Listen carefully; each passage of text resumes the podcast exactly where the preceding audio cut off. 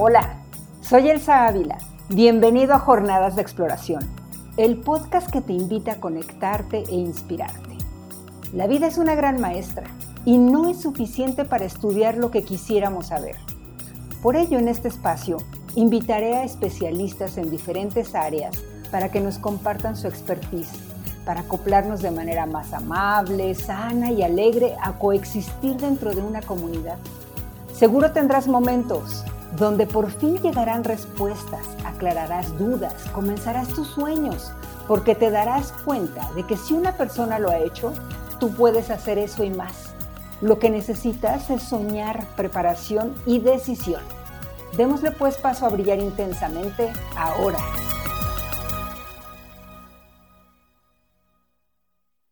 Gracias.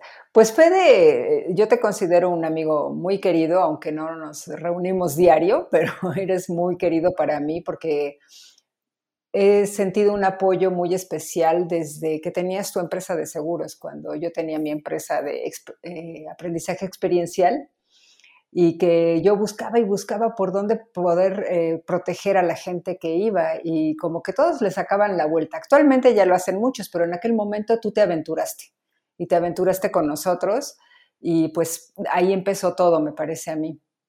Tampoco se me olvida cuando tuve aquella urgencia de que la pared, y te acuerdas aquel malentendido con mi ex socio, entonces, este, pues ahí saliste tú como angelito de la guarda a, a apoyarme y a cumplir con ese prometido que yo tenía.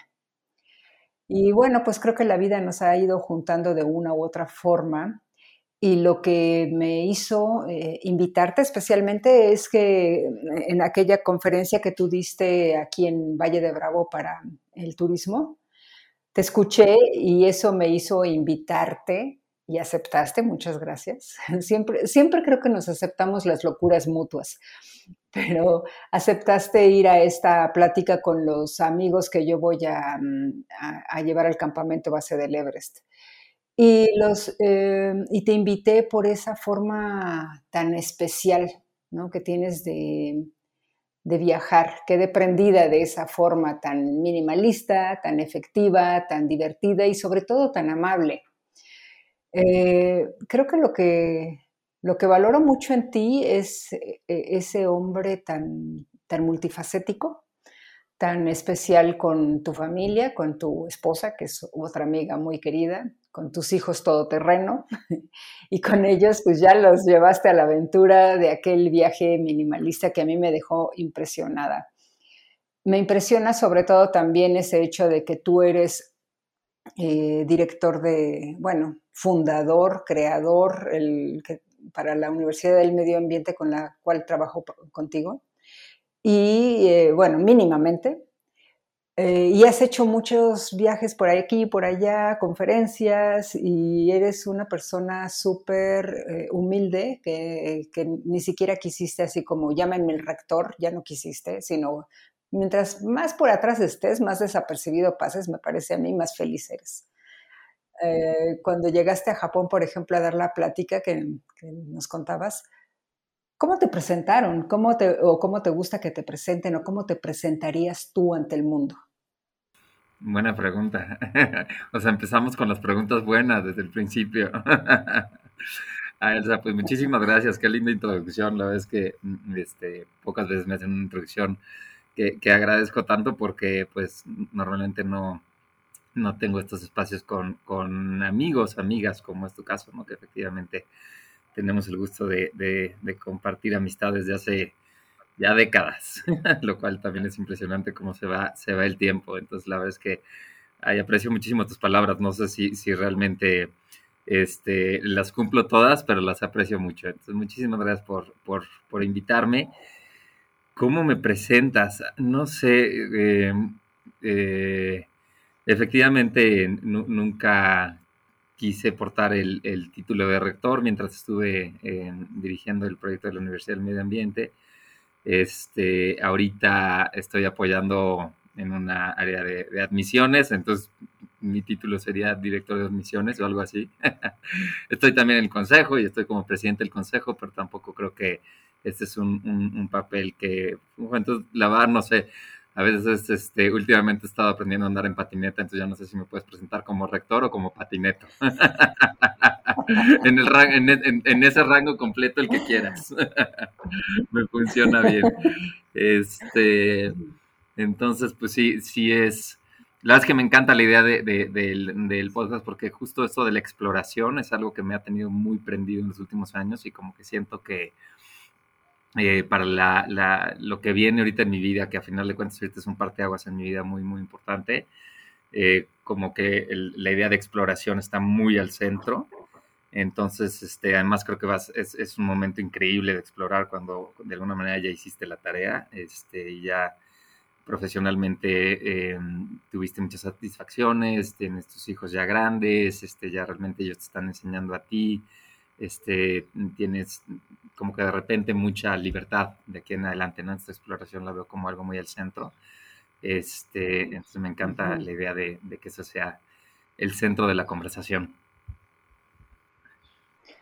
Oye, y entonces, ¿en qué podríamos decir que basas tu filosofía de vida?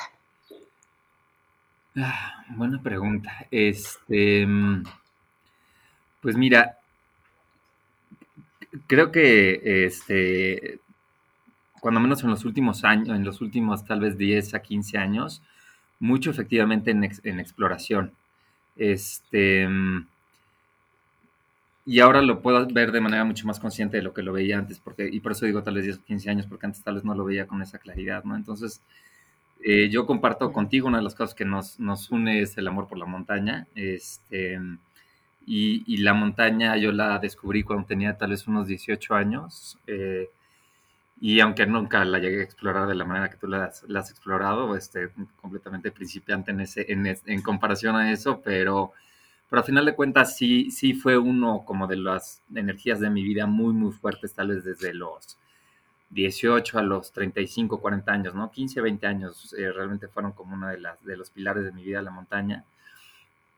Y, y la montaña creo que te, em, cuando sobre todo cuando estás en esa edad, ¿no? A los 20, 25 años, es una manera, o cuando menos a mí me, hizo una manera de, de, conocerme a mí mismo, o sea, como de retarte, ¿no? De, de y, y, y, tiene esa analogía a la montaña y es muy cierta, ¿no? Llegas y está, está ahí y, y al, al, tratar de, de, conocerla, entenderla, llegar a una cumbre, quien realmente te estás conociendo es a ti mismo, o sea, mucho lo estás haciendo porque es una manera de, de que te reflejas a ti mismo y dices, ah, si puedo, no puedo, en esto me da miedo, tengo esta debilidad, tengo esta fortaleza, y eso te va, te va este, formando. Pero sí me doy cuenta ahora que durante esos años mi, motivación venía mucho, y, sin, una mala connotación, ¿eh? pero venía mucho desde el ego, o sea, desde, desde quererme probar a mí mismo, ¿no? De, de conquistar algo. Inclusive cuando arranqué el proyecto de la Universidad del Medio Ambiente, que debe haber tenido yo unos 30 años, una motivación importante era el ego, era el, wow, es un reto enorme, o sea, cómo te comes la idea de, de, arrancar una universidad, ¿no? ¿Por dónde empiezas? Yo nunca había trabajado en una universidad, no tenía Y parte de lo que me encantaba es, es la misma sensación que tienes al ver una montaña, ¿no? Que dices, puf, ¿por, por dónde? ¡Wow! Es, está, es tan grande el reto que eso es parte de lo que te jala, ¿no? Y, en parte es eso, es, demostrarte a ti mismo, quizá de cierta manera a, tu comunidad, que puedes hacer algo, ¿no? Em, entonces, si, me preguntas cuál es como mi filosofía de vida, yo creo que hasta ese momento, no te voy a decir que era 100% el ego, porque creo que no es, pero sí el reto, o sea, el, demostrarme, el conocerme, el, entrar con esa fuerza, la disciplina, ¿no? El, el lograr algo a través de ponerte un objetivo, de hacer una planeación, de tener esa disciplina, de tener esa tenacidad, de tener esa necedad y seguir y seguir y seguir y seguir hasta que llegas a la cumbre de la montaña o, logras que arranque la universidad o cualquier objetivo que te hayas puesto. Pero de repente en ese camino me, eh, y, empieza en mí una nueva filosofía de vida, más o menos a los 40 años, este, 30 y tantos años ya, tal vez después de llevar eh, trabajando en la, en la UMA unos 8 o 10 años, en donde te empiezas a dar cuenta que eso es muy satisfactorio, pero también en tu día a día hay, hay mucho estrés, hay, hay, mucha... Em, como viene desde un lugar en donde lo que quieres es vencer ese reto, pero ese reto pues no termina y no termina y no termina, sobre todo en mi trabajo alrededor de la universidad, que, fue muy, muy retador. Pues de repente te encuentras que ya llevas años, si, no es que décadas, en, en, un lugar en donde tu día a día es un esfuerzo, ¿no? Tu día a día es, tienes este componente de estrés, que, que el estrés no siempre es malo, a veces es, es, muy bueno, pero, pero es pesado, es cansado, es...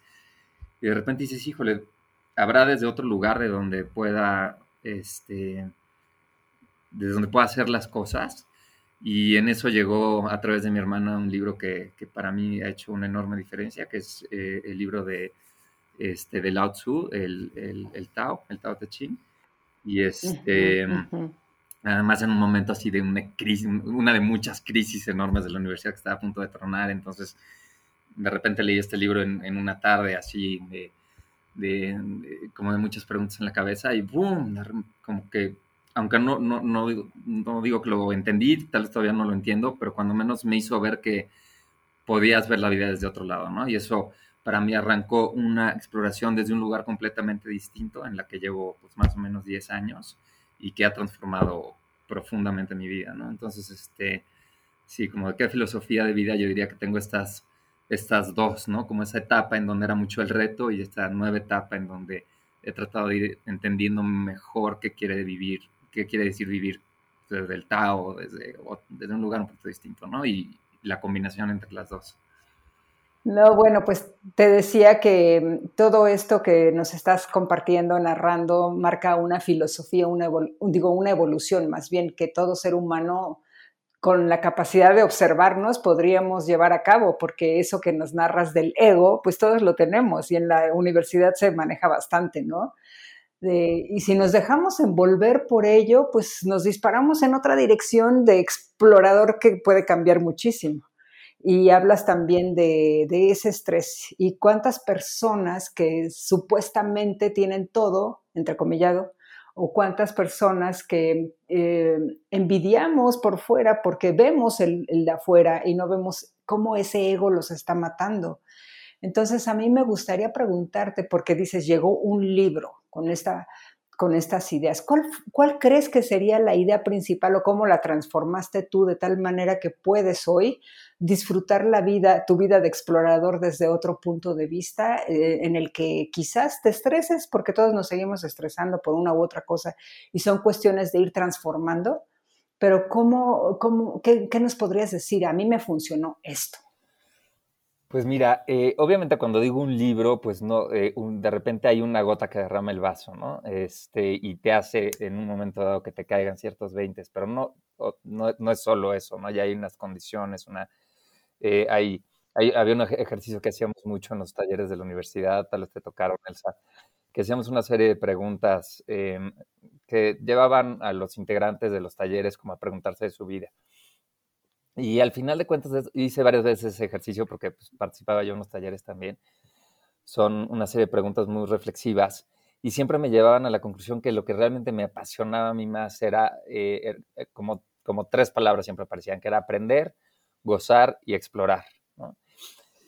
Pero yo estaba muy metido en la universidad, 12 horas de trabajo frente a la computadora, entonces había como esta incongruencia entre, querer, sí estaba aprendiendo muchísimo, pero la parte de exploración y la parte de gozo como que no la sentía siempre ahí presente. Entonces, este, eso, esa, eh, esas incongruencias, digamos, me hacían, me hacían ruido. Em, y, y, empecé, junto con eso, em, también las ideas de Cartole me empezaron a, mover mucho.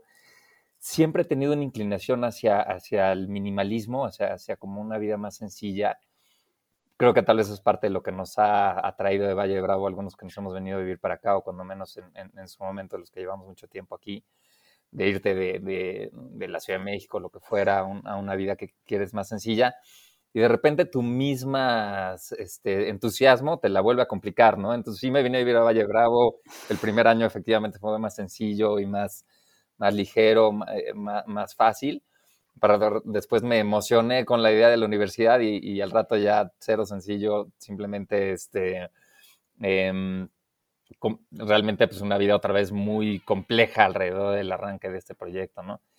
Este, y em, entonces como que me jalaba decir, no, bueno, ¿dónde está esa sencillez?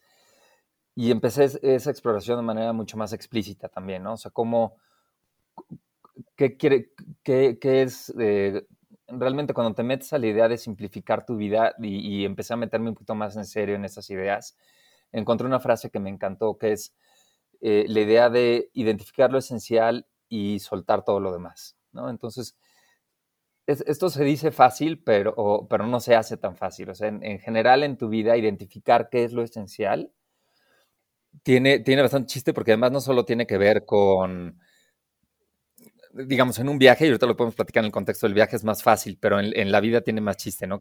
Eso me encantaría, de hecho. Sí. De hecho, ahorita te, nos vamos para allá. sí, va, va, encantado. y es en, la vida esa parte de identificar lo esencial y qué es lo que realmente te hace feliz, qué es realmente lo que te llena, tal, tal. Tiene mucho chiste, pero luego me di cuenta ya en este camino que quizá es hasta más difícil soltar lo demás, ¿no? Porque no solo tiene que ver con identificar lo esencial y concentrarte en ello, darle, darle valor, sino luego soltar todo lo demás. Entonces ahí viene todo un ejercicio de desapego, etcétera, que se, que se vuelve muy interesante, ¿no? Entonces, mm, eh, Sí, me encantaría llevarte hacia allá en este momento que estás así como con la mecha encendida, porque, porque justo en ese, eh, eh, sí, lo que les quiero platicar a los que nos van a escuchar es que justo por eso eh, fue lo que me hizo invitarte a este, con este grupo de trekkers que vamos a ir al campamento base del Everest, en el que, bueno, yo vi tu, presentación de, ese minimalismo, de ese encontrar lo esencial, pero llevado a un nivel mucho mayor, porque tú involucraste a la familia. Entonces, eso no es cualquier cosa. Entonces, me encantaría que nos cuentes ese viaje que hiciste de un año, alrededor de donde pudieron, con la familia, pero me encantaría que nos que, recalques algo. El tamaño de las maletas de ustedes, desafortunadamente no lo vamos a hacer este así con imagen, pero, pero que lo describas, o sea, de tal forma que también vamos a hacer que la gente vuelva a las como radionovelas, a leer un libro, a lo imaginario. Entonces, ¿qué, qué, qué llevaban? Y este, por tantos lugares que fueron, ¿no? Que nos cuentes eso. Ah, y otra cosa también, se me quedó grabadísimo las, las tres R's. Pues este, encantado. Pues mira, sí, ese, ese, viaje fue, para cuando hicimos ese viaje, que fue 2017 y que efectivamente, como dices, ya fue con toda la familia, digo que llevaba ya un tiempo en el... Em, explorando con esto de los viajes minimalistas, más por mi lado y más en el contexto de, caminatas en el bosque, de este, acampando, etcétera, etcétera, ¿no? Entonces, eh, inclusive una, de las caminatas y, eh, largas que hice fue una caminata que hice de tres semanas en, un bosque en California y ahí le jugué a tratar de llevar lo mínimo posible, ¿no? Pero ese es un contexto yendo yo solo y, y como con ciertas variables eh, más en el bosque, etcétera. Entonces, cuando decidimos irnos de viaje un año, realmente eh, donde empezó el minimalismo, digamos, o empezó ese ejercicio de desapego muy fuerte, fue en nuestras vidas en general, antes de la maleta todavía, ¿no? Este, porque pues eh, inclusive para financiar el viaje, que pues no, no teníamos mucho como que financiarlo, pues eh, tuvimos que rentar la casa que teníamos, vender el coche, vender las bicis, vender las motos, este, tuvimos que deshacernos, mi, mi, esposa tenía un negocio, ella lo pudo vender, yo estaba con la responsabilidad de la dirección de la universidad y fue un proceso para mí muy fuerte en términos de soltar esa dirección y esa trayectoria profesional. Eh, teníamos nuestro perro que adorábamos y fue todo un tema de ver con quién lo dejábamos. Eh, en fin, ¿no? Como todo un proceso en realidad que duró varios meses, mis, mis hijos, sus amigos, la escuela, de ir como soltando y soltando y soltando cosas. Mm, que, que, en sí, pues desde ahí empezó como mucho la, la aventura del viaje. Ya, que nos fuimos, entonces ya éramos, bueno, pues ¿qué vamos a llevar? Yo ya estaba como muy metido en el tema, entonces yo estaba como muy claro que iba a llevar una maletita de, de pues en realidad fuimos eh, de, cambio de ropa, nada, o sea, traíamos unos zapatos y unos pantalones puestos y se acabó, unas cuantas camisetas, ropa interior, un par de chamarras, cuando más yo llevaba. Eh, pero queríamos llevar también equipo de acampar. Entonces ahí eh, yo llevaba un, eh, un tiempo acampando nada más con lona, que son unas lonas de una tela muy delgada, que es increíble, una lona para cinco personas te ocupa el espacio de, un suéter. Este, y un, sleeping y un colchón también muy delgados. Pero ya cada... ¿Y, esa lona, y esa lona la conviertes en tu casa. Así es, si es luego la que de repente se convierte en tu casa para cinco personas, ¿no? Entonces las fotos ahí son muy chistosas de los cinco metidos abajo de la lona en diferentes lugares del mundo. Este, pero también algo que, creo que es bien importante es que pues, el grado de minimalismo es distinto para cada quien, no, no es que sea exacto, o sea, lo correcto llevar muy poco o mucho o mediano, sino simplemente que cada quien decida qué le funciona, ¿no? Entonces, eh, por ejemplo, Malú, mi esposa, me decía, pues yo prefiero llevar una maleta un poquito más grande, pero llevar esto y esto adicional, ¿no? En realidad su maleta era muy pequeña también, pero ella prefería cargar un poquito más, llevar un poco más.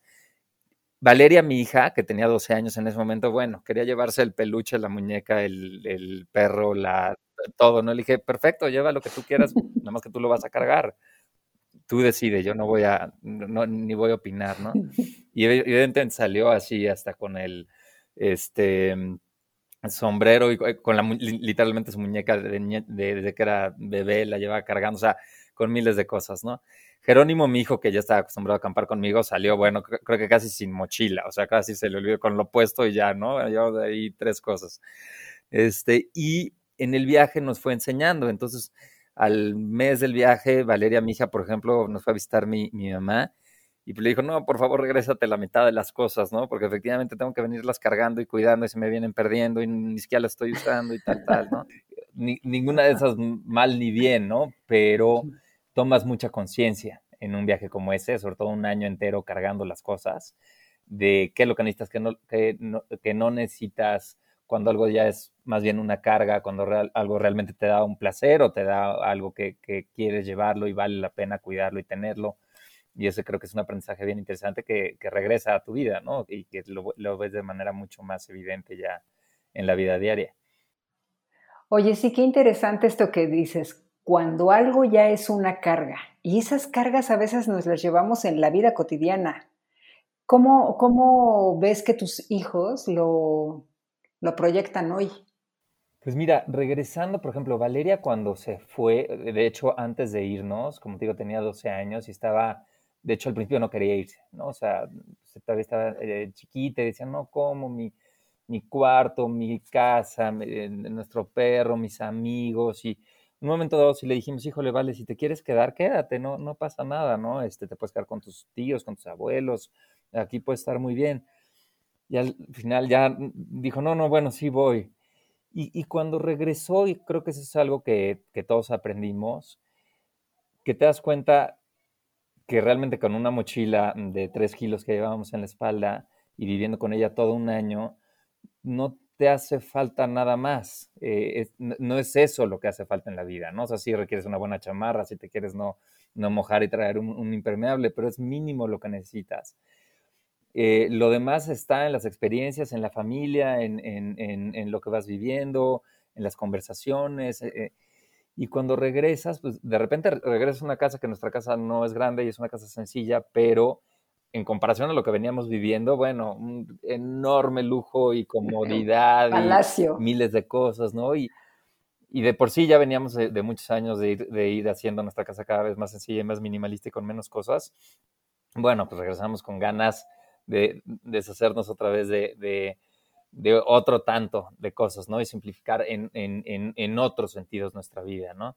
Y muchos son experimentos, por ejemplo, regresamos de allá y dijimos, bueno, vamos a experimentar a, vivir sin coche, por decir uno de los, de los muchos, ¿no? Este, ya, ya nada más teníamos un coche en la familia desde, desde antes, desde, desde varios años antes, y yo andaba más en bici y de repente en una moto, pero eh, dijimos, vamos a usar, vamos a tratar de compartir coche. Y empezamos compartiendo coche y nos funcionó. La verdad es que estuvimos como seis meses, un año eh, compartiendo un coche con nuestro jardinero. Este, eventualmente ya estábamos usando tanto el coche que sí se lo tuvimos que comprar y ahorita tenemos otra vez un coche. Y es lo que, a lo que me refiero en términos de experimentar, ¿no? Tampoco tenemos cuatro coches que tal ya podríamos tener porque mis dos hijos manejan. Pero eh, como tratas y siempre que te mueves más hacia lo más sencillo, te das cuenta cuál es ese punto en el que te funciona a ti y a veces cómo va evolucionando ese punto, ¿no? Entonces, eh, en realidad eso nos enseñó y, creo que es una experiencia bien interesante de tener. Realmente necesitas muy, muy poco y, simplifica mucho tu, vida, te abre muchísima energía, mucho tiempo. No nos atrevemos. Eh, tú hablaste en un principio acerca del ego y yo ahorita mi mente se fue hacia aquellos magnates entrecomillados, ¿no? Que les daría un pavor, así como dejar sus, sus pertenencias y perder tan solo una onza de un lingote de, o de uno de sus lingotes, ¿no? Y, se aprende mucho, se aprende mucho y me gustaría que mm, pues nos compartas cómo tus, eh, cómo Valeria y, Jerónimo el día de hoy, cómo, cómo proyectan hacia sus compañeritos, cómo los ven los demás, que, porque, porque de repente, pues ya sabes, nos formamos por hábitos, se van fortaleciendo y, volvemos a lo mismo. Pero ellos, ¿cómo lo viven y cómo lo vives tú con ellos? Mira, la verdad es que a, mí me gusta mucho como dejar que ellos hagan sus propios experimentos, ¿no? Em, por ejemplo, si, si, veo que ellos están en un momento en donde se están efectivamente retando ellos mismos, en donde quieren lograr algo, quieren probarse a sí mismo que quieren lograr algo, y quizá viene en buena parte de, del ego, por así llamarle, creo que está muy bien, no, no, me gustaría para nada decirles, no, no, no, no hagas eso, suéltalo, ahora más bien eh, aprende a vivir desde el Tao, desde el entusiasmo, desde el... pues no, porque, porque yo tengo casi 50 años y ellos tienen 20, ¿no? Entonces estamos en momentos muy diferentes de nuestra vida. Eh, claro que les platico lo que yo estoy, lo que yo estoy aprendiendo y lo que a mí me está funcionando, pero de ninguna manera creo que debería de ellos estar haciendo lo que yo. Eh, a su edad yo estaba con ideas y con inquietudes y con intereses muy distintos, ¿no? Entonces, yo creo que ahí el, secreto es explorar. Em, a, mí más que, tratar de decirles váyanse por aquí o váyanse por allá, lo lo que me encanta es darles el espacio para que exploren, ¿no? Entonces, por ejemplo, Jerónimo ahorita está en un año sabático eh, y entre saliendo de la preparatoria para entrar a la universidad. Y pues la manera en que está llenando sus días y la manera en que está llevando eh, este año, que es un año de mucha libertad, pues seguramente es distinto a lo que, a lo que yo haría, pero creo que muy genuino a lo que le interesa, a lo que le gusta, a lo que quiere vivir en este momento, lo que a él le hace sentido, con las cosas buenas, buenas y malas que traiga, ¿no? O sea, con eh, los logros y, los aprendizajes también. Valeria está en un lugar muy distinto, está entrando a la preparatoria y está entusiasmadísima con el baile, con el canto y con el arte y con sus amigos y con están en momentos muy distintos em, y, creo que lo más interesante es darles la, posibilidad de que exploren. Y si su exploración los lleva en un camino completamente distinto a lo que a ti te ha funcionado o lo que en ese momento te funciona, creo que lo más importante es dejar. Y si eso los lleva a un descalabro, también, este, ¿no? Estar ahí y apapacharlos y ayudarlos con la curita, pero no más, porque si no, no va a haber aprendizaje, ¿no? Y a cada uno nos va a funcionar de manera distinta según quiénes somos, según el momento de vida que estamos. Entonces, eso es lo que veo. Jero, la verdad es que vive de manera todavía muy, muy, muy sencilla y minimalista. Valeria le encanta, es más de folclore y de cosas y de y, su cuarto parece un bazar y pues cada quien, ¿no? Es muy padre. Oye, pero tú que estás, eh, que hiciste este viaje, que llevaste a la familia, digo, es, es increíble eso. Mm, antes de hacerte la siguiente pregunta, me gustaría saber, ¿cómo trascendieron los desacuerdos?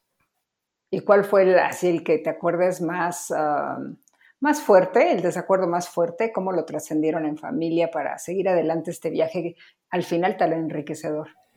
Mire, chistoso, los seres humanos luego nos, atoramos en cosas muy sencillas, ¿no? Entonces, este, increíblemente donde más nos atoramos fue en la distribución del trabajo diario que había que hacer, en cosas muy mundanas, ¿no? Este, pues diario, pues estás viajando, pero pues diario nos quedábamos muchas veces en, en Airbnbs, en, departamentitos o casas pequeñas que rentábamos. Y pues había que hacer la chamba de cocinar, de limpiar, de, este, lo que fuera, ¿no? Y además la chamba, parece que no, pues de organizar el viaje y de ir para un lado al otro y de comprar los boletos y de pues, el trabajo que implica viajar, ¿no? Y pues una parte, toda la organización y logística del viaje lo hacíamos más ni, eh, Malú y yo, pero la parte de la cocinada y la recogida y además luego acabábamos estando los cinco en un solo cuarto, ¿no? Y tal vez íbamos a estar ahí durante una semana o en un par de cuartos durante un mes, entonces realmente era un convivio muy, muy intenso. Entonces la parte de recoger las cosas, etcétera, será pues un tema mucho más complejo que si estás en un, en un lugar más grande. Em, y llegar a los acuerdos de qué, a quién le tocaba qué y por qué y de qué maneras iban a hacer, resultó todo un tema, ¿no? Era un convivio muy intenso, o sea, realmente fue eh, desayunas, comes y cenas eh, con tu familia todos los días, a diferencia de en tu vida normal, que pues claro que puedes estar muy cerca de ellos, pero este, pero no es a ese nivel de intensidad, ¿no? Y pues muchas conversaciones, de, llegábamos a un nuevo lugar y como que había que volvernos a acomodar porque tal vez el nuevo lugar era diferente a la casa o teníamos que comprar la comida en un lugar distinto o, o sea, cada vez nos teníamos que volver a organizar cada vez que nos movíamos de un lugar para otro, entonces eso también era un reto. Y al final de cuentas creo que em, más que estarles diciendo ya hagan esto, hagan el otro, ayuden de esta manera, llegamos a una conclusión que creo que nos ayudó mucho, que fue en un momento dado les dijimos, que hagan lo que quieran en términos de ayuda en el día, pero si lo hacen, háganlo desde un lugar que lo estén haciendo con gusto. O sea, que si van a recoger un plato, nos van a, van a hacer el desayuno, van a recoger, háganlo desde un lugar en donde le estén dando como ese regalo a la familia, a la convivencia que estamos teniendo, que lo hagan, que lo hagan con el gusto de hacerlo. Y si no, no se preocupen, no lo hagan, no va a pasar nada, vemos cómo nos organizamos, alguien más lo hará, pero no lo hagan desde un lugar de enojo, desde un lugar tengo que, desde un lugar de flojera, desde un lugar, porque entonces en realidad tal vez sí acaba recogida la cocina, pero no acabamos en una buena energía como familia, ¿no? No estamos en un lugar en donde no está, no, está, bien la convivencia, y la convivencia era tan intensa que era muy importante. Y, y eso desatoró muchísimo, muchísimo, porque al, empezar a hacerlo desde un lugar distinto, lo empezaron a hacer con más gusto, lo hacían más como una aportación, lo, hacían desde un lugar que, que, nos ponían un buen humor a todos. Este, y aunque la división no era exacta ni perfecta, y a veces alguno hacía más o alguno hacía menos, pero la convivencia mejoró muchísimo. increíblemente ese fue, fue un, gran tema. Oye, aquí me surgen dos inquietudes. La primera es, ¿cómo, em, cómo el balance, cómo lograron el balance entre, porque no, falta en un grupo, llámale en este caso familia, pero a veces son otro tipo de grupos, en el que está el comodín que dice, ah, pues chido, ¿no? Ya no hago yo nada entonces. Entonces, ¿cómo, cómo se logró ese balance para, bien que mal, involucrarlos desde, ese, desde esa fuente, que no fue el tienes que, sino a ver, coopera? Pues mira, la verdad es que soltar la expectativa de ese balance. O sea, lo, que, lo que eso resultó es que entonces no estaba balanceado, porque mm, no siempre eh, cualquiera de nosotros tal vez estaba en el, en el, lugar o en el momento para poder ofrecer ese apoyo desde un lugar bueno, no desde un lugar de, ay, tengo que hacerlo, sino realmente desde, desde el gusto de hacerlo. ¿no? Y como tú, tú dices, hay gente que tiende más hacia ese trabajo y no le molesta y, apoya y hay gente que realmente le cuesta mucho trabajo. Entonces, a partir de ahí, que eso fue como, nos fuimos 12 meses y este acuerdo hemos de haber llegado a, él como en el séptimo, octavo mes. Entonces, como ¿no? en estos últimos meses, pues en realidad soltamos un poquito la expectativa de ese balance y, tampoco fue malo. Em, eh, por ejemplo, a Andresito le encantaba barrer el piso, por decir algo, ¿no? A él le encantaba hacer eso. Y entonces, cada vez que llegábamos, sabíamos que él iba a mantener el piso impecable, ¿no? Y lo hacía, y él, lo hacía desde, ese, a mí me gustaba preparar desayunar, pues preparaba todos los de desayunar, ahí, como que cada quien iba tomando ciertas funciones, y sí, yo creo que a final de cuentas hubo quien trabajó más y quien trabajó menos, pero creo que era más importante una dinámica que funcionara a una justicia exacta en la división del, del trabajo. Sí, hablaste de el convivio intenso y me llamó la atención con algo que pues vivimos, eh, que empezamos viviendo hace dos años con esta pandemia que parece eterna, que llevó al encierro a muchas personas y familias que vivían en un espacio realmente reducido. Y eso lo vemos en nuestro México.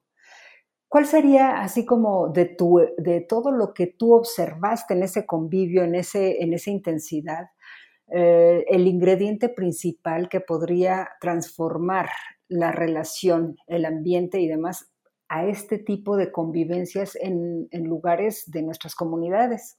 Sí, sí, efectivamente, cuando, cuando nosotros nos llegó ya la pandemia, pues fue relativamente sencillo, ya traíamos este ensayo, ¿no? De, de, un año entero de un convivio muy, muy cercano y realmente las condiciones que teníamos aquí en la casa eran pues, mucho más cómodas de las que tuvimos durante el viaje, ¿no? Cada quien tiene su cuarto y cada quien, o sea, teníamos espacios, entonces fue relativamente em, sencillo. Eh, mira, no, no, estoy muy seguro si puedo dar una recomendación, porque yo creo que depende mucho cada quien. Claro, pero a lo mejor, a lo mejor en tu, en tu experiencia, tú palpaste algo que, que pueda ser digerible para, para todo mundo, que pueda ser a lo mejor algo, como tú decías, estaba en lo más mundano, a lo mejor está en algo muy sencillo, que puede aplicarse. Y sé que de trasfondo hay muchas cosas, muchos problemas, muchas costumbres, etcétera, etcétera. Se podría nombrar mucho.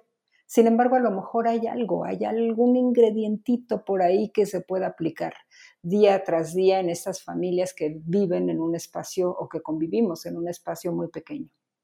Pues mira, yo creo que es eh, mucho ver hacia adentro hacia adentro en el sentido de que cada quien pueda reconocer en sí mismo qué es lo que realmente lo mueve y que entre las personas que están conviviendo respeten eso. Es decir, por ejemplo, en, el viaje algo que hacíamos, si, llegábamos a un lugar íbamos a estar tal vez varias semanas, a mí me encanta salir a explorar y a mí lo que me daba era por salirme luego, luego y a, caminar y a conocer y a, salirme, ¿no? Eso era, esa era mi inclinación. Pero, por ejemplo, a Valeria y a Malú les daba más bien por quedarse en la casa y pintar, ¿no? Y a ellas les encanta pintar en acuarela y, se quedan mucho en pintar.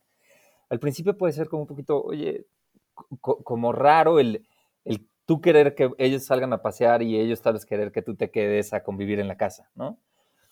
Em, pero yo creo que hay, hay, algo de un proceso de simplemente em, reconocer y honrar lo que a ti te hace sentido y respetarlo en los demás. Y, creo que en, una circunstancia como la pandemia o en un convivio de, en, lugares que sean más pequeños, en donde hay un convivio intenso entre, entre las personas, creo que eso nos ayuda. O sea, por un lado, voltear a vernos a nosotros y encontrar lo que a nosotros realmente nos hace sentido, que puede ser un hábitos de estar más afuera o de estar más adentro, o de cosas más artísticas, o de cosas más reflexivas, o de cosas más Em, de, conversación, o sea, como las diferentes naturalezas que tenemos, como realmente tratar de reconocerlas, eh, jugar con ellas, digamos, si a ti lo que te gusta es pintar, pues entonces date un espacio donde puedas pintar, eh, o, si, o leer, o conversar, o lo que fuera, o cocinar, y respetar que el de al lado va a ser distinto y va a traer un ritmo distinto, y tal vez alguien es más nocturno, y alguien es más de día, y alguien es más deportivo, y la otra persona es más de lectura. Creo que eso, o sea, como reconocernos a nosotros y respetar el, la esencia del otro, creo que es algo que no solo ayuda mucho al convivio, sino acaba enriqueciendo mucho a la familia, porque entonces ya no es que todos son iguales, ¿no? Ya no es que todos tienen que ser deportistas o todos tienen que ser intelectuales o todos tienen que ayudar de una manera o tienen que ayudar de otra, sino se acaban complementando y se acaba siendo un convivio mucho más interesante, porque alguno está tal vez en, el intelecto y otro en el deporte y otro en el arte y otro, en, y otro le gusta ayudar de una manera y le, le gusta ayudar de otra. Claro. Si se deja que eso aflore, a final de cuentas se complementa. ¿no? Entonces eso, eso creo que, no sé si es algo, creo, creo, que no, creo que no es un consejo sencillo, pero creo que sí es algo que nos ayuda. Sí, no.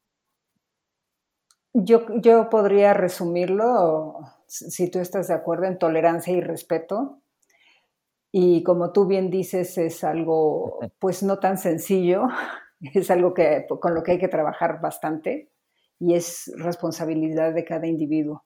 Pero creo que también como padres es algo muy poderoso que podemos eh, inculcar en nuestros hijos y dejarlo como una herencia. Y entonces a mí me lleva a, a preguntarte como, ¿cuál fue tu mayor descubrimiento en este viaje? ¿En ese viaje en particular? Sí, porque fue de familia, porque fue minimalista, porque, porque a mí, al menos a mí, Elsa me deja como la esencia de tu ser. Mm. Híjole, es que hubo, muchos descubrimientos. Em, bueno, compártelos. Em, mira, un, descubrimiento que, que ya lo, hemos mencionado es esta posibilidad de, realmente llenar, tener una vida tan llena o tener una experiencia de vida tan llena em, con tan poco, ¿no? eso es algo que, que, era algo con lo que ya ven empezando a jugar y digamos una hipótesis de esto, pero em, cuando ya lo vives y lo vives de una manera tan intensa durante tanto tiempo, en donde realmente te hace, eh, simplificas tanto, o sea, llegas a simplificar, simplificar hasta que ya estás viviendo con esta maletita, que podrías pensar que entonces vas a vivir en escasez y todo lo contrario, ¿no? O sea, eh, todo ese espacio que liberaste, todo ese tiempo que liberaste, toda esa energía que liberaste, ¡boom!, se llena de sorpresas, se llena de cosas que no tú, no tienes que estar poniendo en la mesa, sino están ahí y de repente tienes la atención, el tiempo, la energía de verlas y de disfrutarlas, ¿no? Entonces, como, como la sorpresa de que ahí está, de que no, no y, es un poquito nada más estar en el lugar en donde las podamos disfrutar, ¿no? Ese es, y, junto con eso, eh, para mí fue muy reconfortante salir a ver el mundo de primera mano, em, porque antes de eso, aunque me gusta viajar y había hecho muchos viajes, pero en realidad mi vida diaria estaba, transcurría eh, dentro de mi, de mi mundo, ¿no? De mi casa, de, la universidad, de Valle de Bravo, y mi mundo tenía mucho que ver con resolver los problemas que tenemos como, como sociedad, sobre todo el los temas ambientales, en donde está enfocada la universidad y donde he enfocado mi carrera. Y entonces normalmente estás viendo el mundo a través de estos lentes que te presentan los problemas que tenemos y los problemas a resolver y problemas globales muy abrumadores, ¿no? Y, al rato crees que esos lentes son el mundo, em, porque ya los llevas, los tienes puestos desde hace tanto tiempo que te empieza a creer que es el mundo. Y de repente te das oportunidad, porque además me fui durante ese año también desconectándome del tema ambiental, tratando de, de, de como neutralizar esa parte y sales a ver el mundo, y claro que el mundo está lleno de problemas y tiene muchos retos que resolver, etcétera, pero realmente lo que vives normalmente en el día a día es un mundo increíble, es un mundo eh, muy bello, eh, eh, es un mundo que tiene naturaleza espectacular, que tiene arquitectura espectacular, que tiene ciudades espectaculares, que muy rico, muy diverso, este, mucho más diverso de lo que nosotros alcanzamos a, o sea, dices, gracias a Dios no todos son como yo, como mi familia o como mi comunidad, porque wow, te, sorprende realmente el ver cómo puede vivir un alemán, o puede vivir un hindú, o puede vivir un balinés, o puede vivir un... O sea, la cantidad de maneras de ver el mundo y vivirlo y disfrutarlo y, entenderlo. Y la bondad de las personas, que es otra cosa que también de repente empezamos a creer que vivimos en este mundo en donde tengamos mucho cuidado con los demás porque todo el mundo quiere algo que quién sabe que sea, ¿no?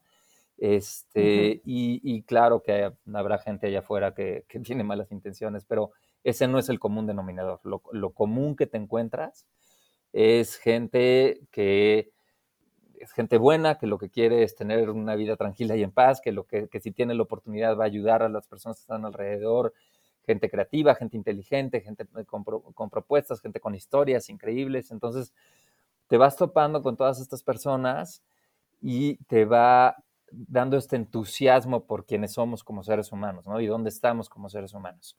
Este, y se vuelve muy inspirador.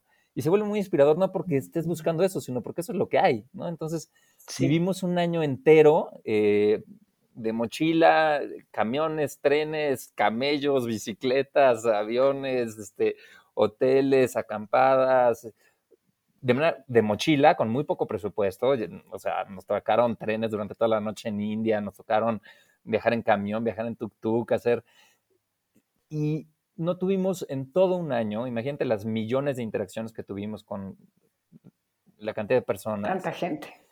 No tuvimos una sola interacción, tuvimos una, en donde en, Alemania unos chavos le, que, le trataron de volar su celular, su celular a mi hijo, unos chavitos de 14 años. Una, una interacción, digamos, no cómoda a lo largo de todo un año. Dices, o sea, no, no, es el mundo que nos pinta las redes sociales, las noticias, las estadísticas, ¿no? Eh, nos pintan un mundo mucho más este, hostil. Y afortunadamente no es así. ¿no? Entonces esos son algunos de los aprendizajes que para mí fueron, fueron así como, o sea, es, sí hay mucho que resolver, no, no, no, ha disminuido mi compromiso hacia el tema ambiental, pero afortunadamente lo que es la realidad allá afuera es mucho más bondadosa y rica y deliciosa de lo que creemos. Y, mucho al soltar, ¿no? Al, soltarnos en energía y tiempo, nos llega. Tampoco hay mucho más que hacer, son como regalos que van llegando. Está increíble esto que, que, nos compartes, para mí muy esperanzador y justo lo que decías, no es el mundo que nos pintan las redes sociales, y, que, y pues bueno, mucho daño y otro tema bastante complejo ese de las redes sociales. Me encantaría preguntarte, Fede, ¿qué consejos puedes dar a quienes nos escuchan para gozar de, de un viaje que impacte lo menos posible al medio ambiente? Que impacte lo menos posible. Pues mira, eh, en términos de impacto, de, entrada, el, principal es el avión, ¿no? Entonces, el avión, sí, claro. es muy complicado. este eh, ahorita este año hice otro viaje largo de cuatro meses eh, por toda la costa de Baja California y, de California en Estados Unidos y decidí en esta ocasión hacerlo en motocicleta. Eh, tampoco es la mejor de las opciones, pero no es una mala opción si te quieres mover en términos ambientales, en términos de emisiones, y etcétera, mucho mejor que el avión. Em, digo, la vida tiene sus propios planes y al final de cuentas sí tuve que tomar un par de aviones dentro del viaje de la motocicleta por eh, X razones que hubieron, pero, em, pero sí, o sea, primero ver la selección del transporte, ¿no? O sea, y además de estos viajes largos y lejos, la vez que hago muchos viajes cerca, ¿no? Este, inclusive que a veces es saliendo caminando de mi casa y afortunadamente hay, un, hay bosque muy bonito cercano de mi casa y puedo hacer viaje de varios días caminando desde aquí, ¿no? O, en bicicleta o lo que fuera. pues mucho es el transporte. Ya que estás viajando, quienes vivimos, quienes estamos en el tema ambiental, creo que todo el tiempo estamos con, con, ese filtro en la cabeza, ¿no? Cada cosa que compras, cada cosa que haces, si va a ser una botellita de agua o no, o sea, hay lugares en donde tienes que cargar con tu termo todo el día, o si vas a comprar una comida y te la van a entregar toda llena de empaque o no, o si ese tipo de cosas pues las tienes muy presente.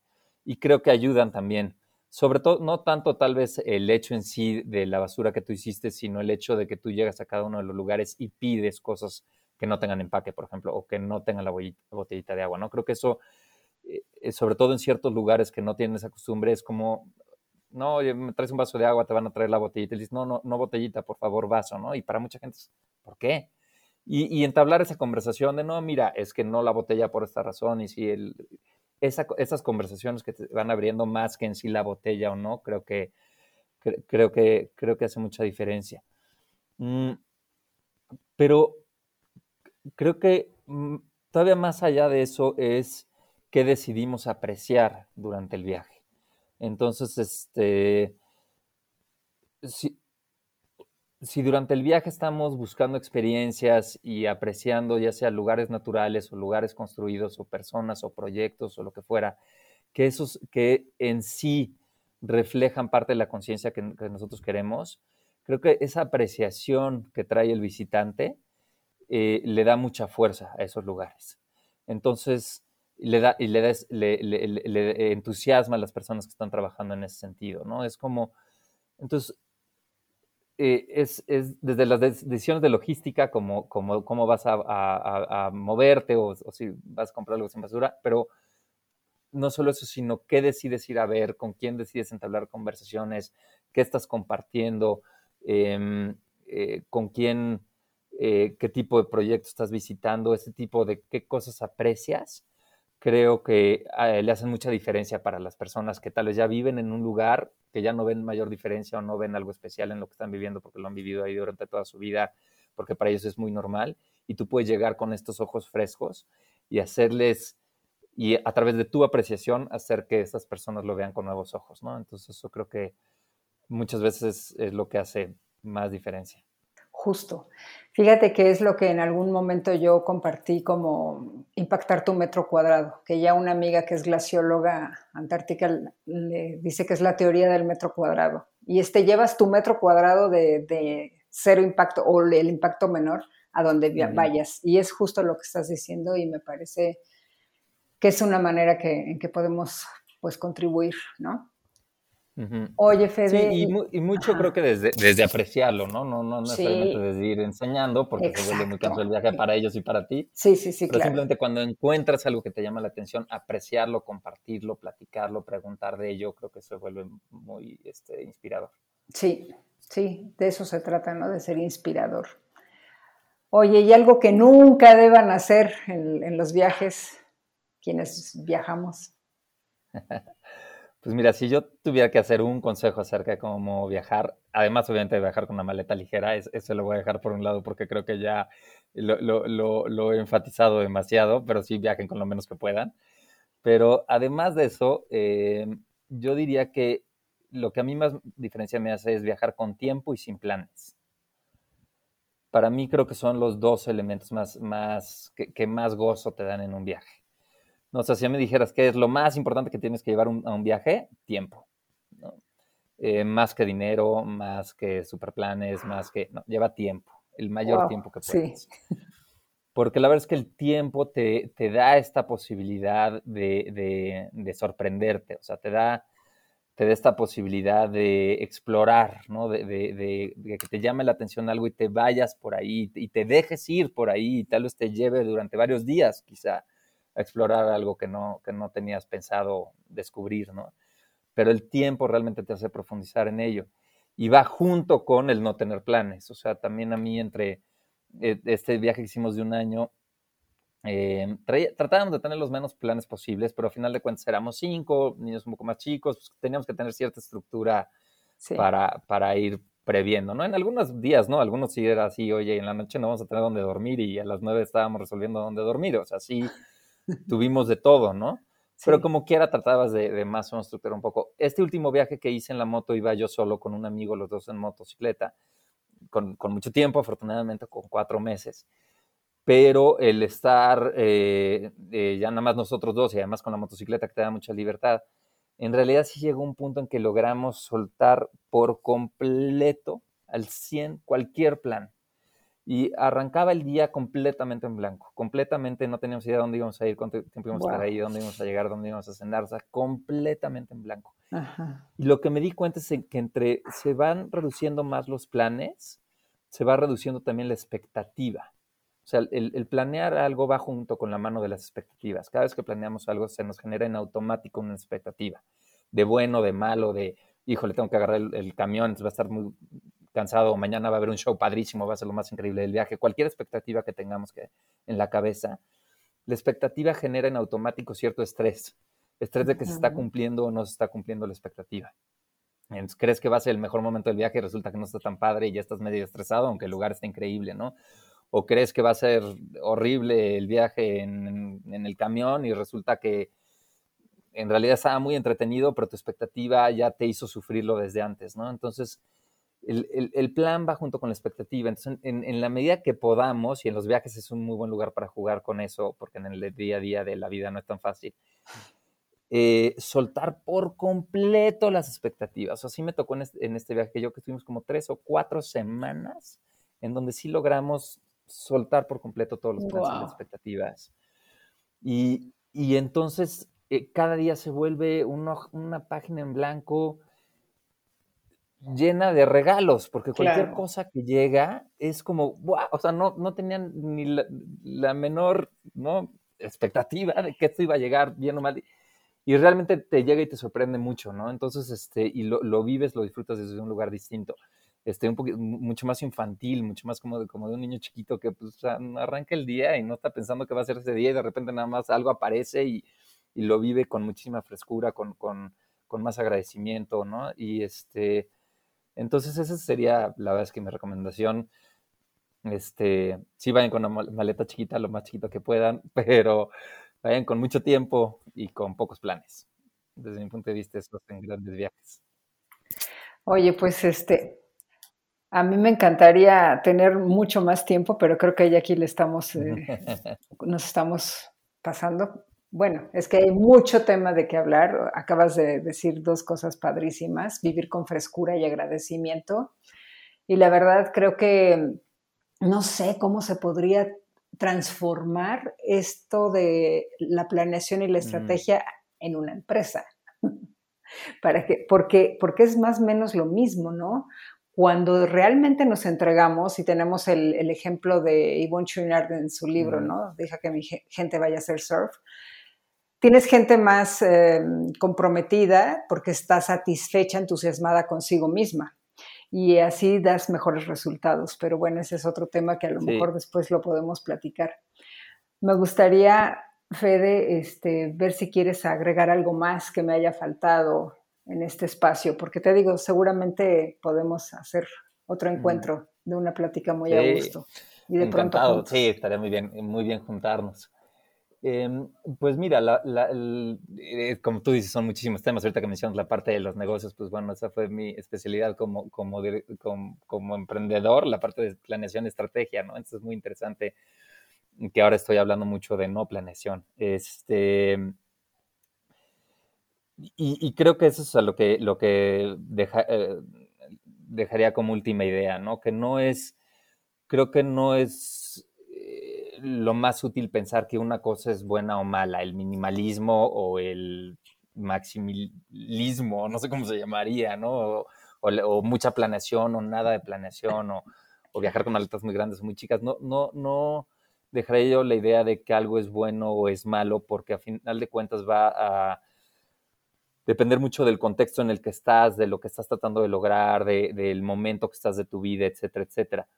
Pero lo que, lo que creo que sí es, ayuda mucho es tener mucho mayor conciencia desde dónde lo estamos haciendo, por qué lo estamos haciendo. O sea, si, si, somos muy planeadores, y esa es nuestra tendencia natural, de entrar a tomar esa conciencia, somos muy planeadores y eso qué implica, qué cosas buenas nos trae, pero qué, cosas no tan buenas nos trae, en qué contextos nos funciona, en qué contextos no nos funciona. Si somos cero planeadores, pues también, eso, eso también trae sus costos, ¿no? En qué, en qué lugares funciona, en qué lugares no funciona, a qué punto puede ser. Sí, claro. Vamos con maletas muy grandes, eso qué, qué significa en nuestra vida. Si tenemos maletas muy pequeñas, eso qué significa. Y obviamente las analogías en los viajes, los viajes son como grandes lugares de experimento en donde podemos exagerar estas variables y vivirlas de manera más intensa, aprender de manera mucho más rápida pero el chiste es de eso es que luego se, lo, traigas a tu vida diaria, ¿no? Y digas, ok, entonces esto que experimenté, ¿cómo funciona en mi familia? ¿Cómo funciona en mi trabajo? ¿Cómo funciona en mis, en mis hobbies? ¿Cómo funciona en mis, amistades? Y quizá las conclusiones que llegas acerca de estos diferentes estilos de cómo hacerlo van a ser distintos en tus contextos y en tus momentos, ¿no? Tal vez no va a ser igual en tu trabajo que en tu familia, pero sí creo que le enriquecen muchísimo. Entonces, más que la recomendación de hacerlo de una manera u otra, mi recomendación sería como tratemos de tomar conciencia de cómo lo hacemos, cuál es nuestra manera natural de hacerlo y hasta qué punto nada más lo hacemos por hábito, por costumbre, porque así dicen que la gente se debe de hacer, eh, o, hasta qué punto realmente lo hacemos porque eso nos hace sentido y qué mejor nos funciona. Entonces eso es lo que creo que nos puede enriquecer mucho en la exploración.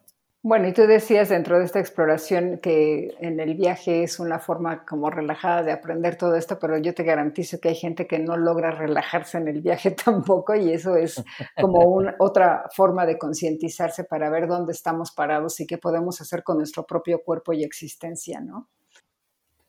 Sí, sí, y el, viaje, si en el viaje no estás pidiendo lo relajado, si el viaje te causa muchísimo estrés, pues entonces eso en sí ya es un, algo que te está tratando de enseñar algo, ¿no? Es un poquito. Este, otra vez el, claro. El, viaje se vuelve un, gran lugar de experimento. Así es. Oye, me encantaría cerrar. Hay, eh, hay algo que en alguna ocasión me hicieron y me gustó mucho, con un juego de palabras, que yo te voy a decir una palabra y tú me dices lo que te venga de inmediato y me contestas con otra palabra. Entonces, si te digo montaña, ¿en qué piensas? Reto. Si te digo escalar. Esfuerzo. Viajar. Conexión. Trascender. Ahora. Ahora me encantaría pedirte para que cerremos, si, si puedes hacerme una frase con el extracto de tu experiencia, no, no del viaje, sino tu experiencia de vida, que sea poderosa para ti y que inspire a quienes nos están escuchando para accionarse en los sueños de sus vidas un extracto de mi experiencia. En una frasecita así poderosa en una frasecita, así rápido que nomás se me ocurre ahorita. Exacto, venga. Bien sencillo me la dejas, Elsa. Ah, mm, pues, mira, hay, eh, hay, una frase que ahorita está muy presente en, en, en mí, eh, que me recuerda, o me ayuda a recordar a mí. No, no, no es que tal vez le funcione a todo el mundo, pero es una frase que es, es lo que es, hay lo que hay.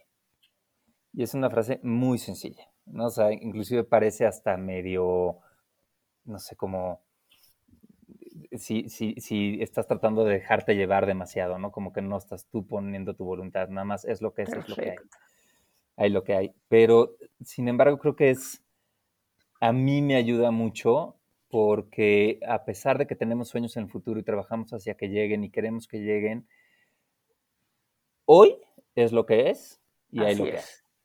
Quizá mañana sea otra cosa, pero hoy es, lo que es. Hoy hay lo que hay. Y desde ese lugar, o sea, desde lo que es y lo que hay, tenemos una enorme abundancia. O sea, en, el, en el 99% de nuestros momentos es y hay una bola de cosas que nada más nos toca agradecer, apreciar, disfrutar, recibir, poner atención. Entonces, a mí me gusta esa frase. Me gusta por lo sencilla que parece, pero en, cuando menos en lo que a mí me, me, funciona, me aterriza mucho y me hace regresar a ese, lugar de, apreciación, de agradecimiento. ¿no? Entonces, Así es, padrísimo. Yo creo que también si nos, si nos hacemos la pregunta de, en este momento, no necesito nada realmente, lo tengo todo. Pero la cabeza es una canija que se adelanta y quiere hacer todo y nos perdemos de lo que hay y de lo que es. Estamos en esa constante comparación de es que estaría mejor si, ¿no? Estaría mejor si estuviera allá, estaría mejor si fuera esta persona, estaría mejor si estuviera un año adelante o un año atrás o tuviera esta otra cosa, ¿no? Y ese estaría mejor si en comparación a, pues nos saca de donde estamos, no es lo que es y normalmente nos genera... Nos estresa. Nos estresa, nos genera mucha desinfelicidad, ¿no? Entonces, Claro. Entonces a mí me... Nos quita salud. Nos quita salud. Y simplemente no es real. O sea, hoy, ahorita, no es real, ¿no? Y, no es que no tengamos sueños, esperanzas, trabajemos para planes, lleguemos ya, ¿no? Eso, eso sí, pero no, no, no a costa de, ¿no? Entonces a mí, a mí me ayuda esa. Muchas gracias, Fede, por tu tiempo, por tu esencia y por transmitirnos con, con esa frescura y con esa autenticidad. Ay, pues muchas gracias por la invitación. Encantado, encantado de platicar y felicidades de este proyecto. La verdad es que se me hace padrísimo. Seguramente este va a tocar la vida de muchas personas y la verdad que muchas felicidades. Muchas gracias por la invitación. Ay, gracias, gracias. Y bueno, ya después si, si sabes o se te ocurre alguien que, que también pueda eh, dar algo, pues ahí nos lo pones en, el camino. Órale, va, encantado. Sí, si quieres ahí dime más o menos de, qué estás queriendo entrevistar y ahí le echo imaginación. Padrísimo.